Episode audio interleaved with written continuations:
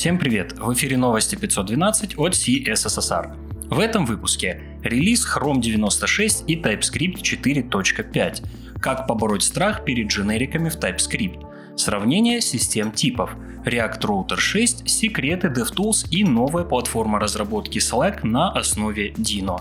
У микрофона Ислам Виндижев. Сперва пара объявлений. Мы снова переходим на график с одним эпизодом новостей в неделю, по пятницам. В таком режиме новости будут выходить до Нового года, а дальше будет видно. Второе объявление касается разных платформ. Мы запустили отдельный YouTube-канал для подкастов, а совсем скоро вернем подкасты на Spotify. Слушайте нас на любой удобной платформе. Интересные публикации. Дженерики. Как много в этом слове. Для кого-то боли, а для кого-то упрощение жизни в разработке. Сергей Вахрамов написал статью о том, как подружиться с дженериками или обобщенными типами в TypeScript, как они могут упростить вашу жизнь и как их корректно использовать. Описаны, наверное, все популярные кейсы. Типизация методов и классов, тайпгарды и другие типовые задачи, которые решаются при помощи дженериков. Хорошая статья, чтобы один раз разобраться и запомнить навсегда. Также в конце вы найдете ссылки на дополнительные материалы. Мой коллега Миша Медведев работает над циклом статей, который называется «Сравнение систем типов TypeScript, ReasonML и PureScript». Планируется три статьи в серии. Первая посвящена системам типов и выводу типов. Цель не выявить однозначного фаворита, это скорее обзорная исследовательская работа. Первая часть уже доступна в нашем блоге и на DevTo. Так что, если вас интересуют типы и хочется расширить свой кругозор, добро пожаловать и ждите продолжений, которые мы обязательно анонсируем. Дженнифер Фу на Medium опубликовала статью о нескольких новых фичах ES 2022.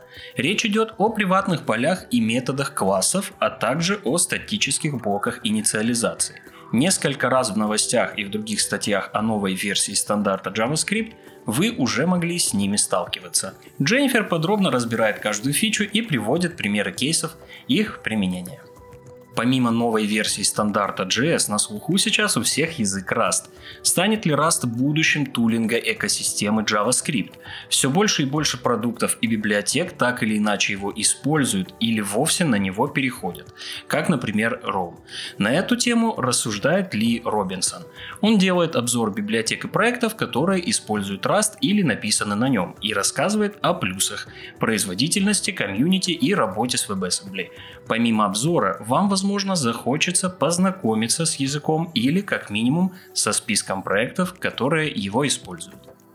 Следующие две статьи от Игоря Агапова, который продолжает радовать нас обучающими материалами на Хабре. Первая из них – подробный гайд по Next.js.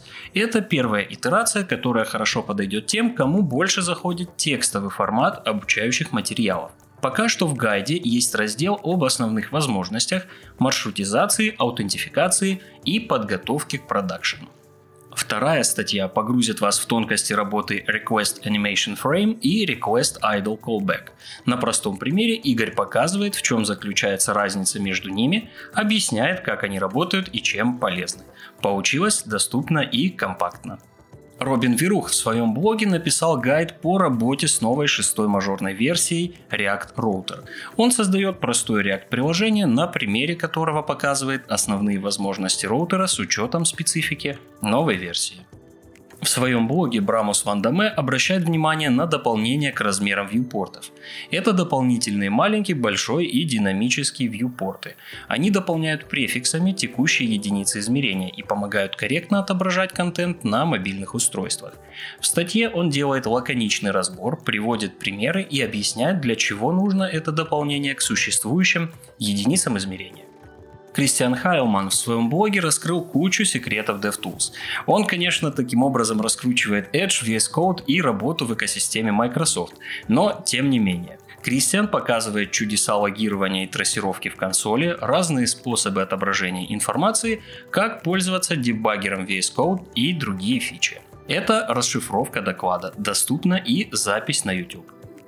Следующая статья касается уже конкретно Chrome DevTools. Степан Зубашев на Хабре делится своим опытом и хитростями отладки приложений. Логирование и использование брейкпоинтов, отладка всплывающих окон, работа с запросами и race condition. И это еще не все.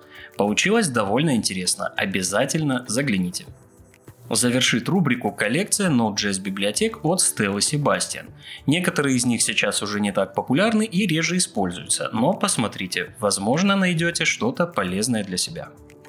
Вышел Chrome 96. Теперь Chrome умеет кэшировать страницы для перехода по ним кнопками вперед и назад. Забавно, но Chrome реализовал эту оптимизацию последним. Теперь она есть во всех браузерах. В инструментах разработчика содержимое запроса теперь отображается в новой вкладке Payload, а консоль позволяет скрывать ошибки Course. Кроме того, в текстовом режиме была добавлена фича CSS Overview. Также были представлены улучшения для PWA приложений и расширена поддержка WebAssembly. Больше подробностей в видеообзорах Пита Пейджа и Jesselyn Ин.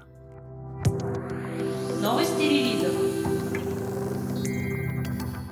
Состоялся релиз TypeScript 4.5. Был представлен новый класс Awaited для типизации Promise All и облегчения вывода типов.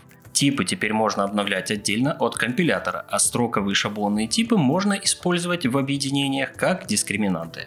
Добавили и обещанную оптимизацию хвостовой рекурсии. К сожалению, в этой версии не была добавлена поддержка ES-модулей. Будем ждать ее в следующих версиях. Как я уже упоминал выше, вышла шестая мажорная версия React Router. Новая версия была практически с нуля переписана на хуках, а размер библиотеки в бандле уменьшился на 50%. Были переработаны вложенные пути, относительные пути и ссылки. В общем, можно посмотреть. Возможно, новая версия привлечет обратно какое-то количество старых пользователей. Также на этой неделе отмечу релизы Cypress 9.0.0 и Framework Laravel 8.70 другим новостям. Еще одна хорошая новость для Dino. Slack начал разработку нового API и платформы для разработки на базе Dino. Это будет коллаборация и совместная разработка. Можно сказать, это первая крупная компания, которая делает продукт на Dino. Уже есть бета-платформы. Можно подать заявку на участие в бета-тестировании и попробовать ее на ранних стадиях. Довольно большой шаг для Dino. Если вы не обращали внимания на этот рантайм, то вполне возможно время пришло. Небольшая новость от React. React 18 был переведен в статус беты.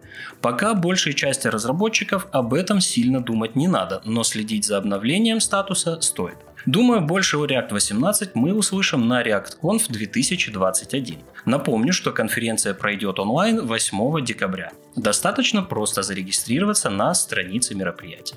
Все ссылки на инфоповоды и сопутствующие публикации вы найдете в описании выпуска. С вами был Ислам Виндижев. До встречи в следующем выпуске.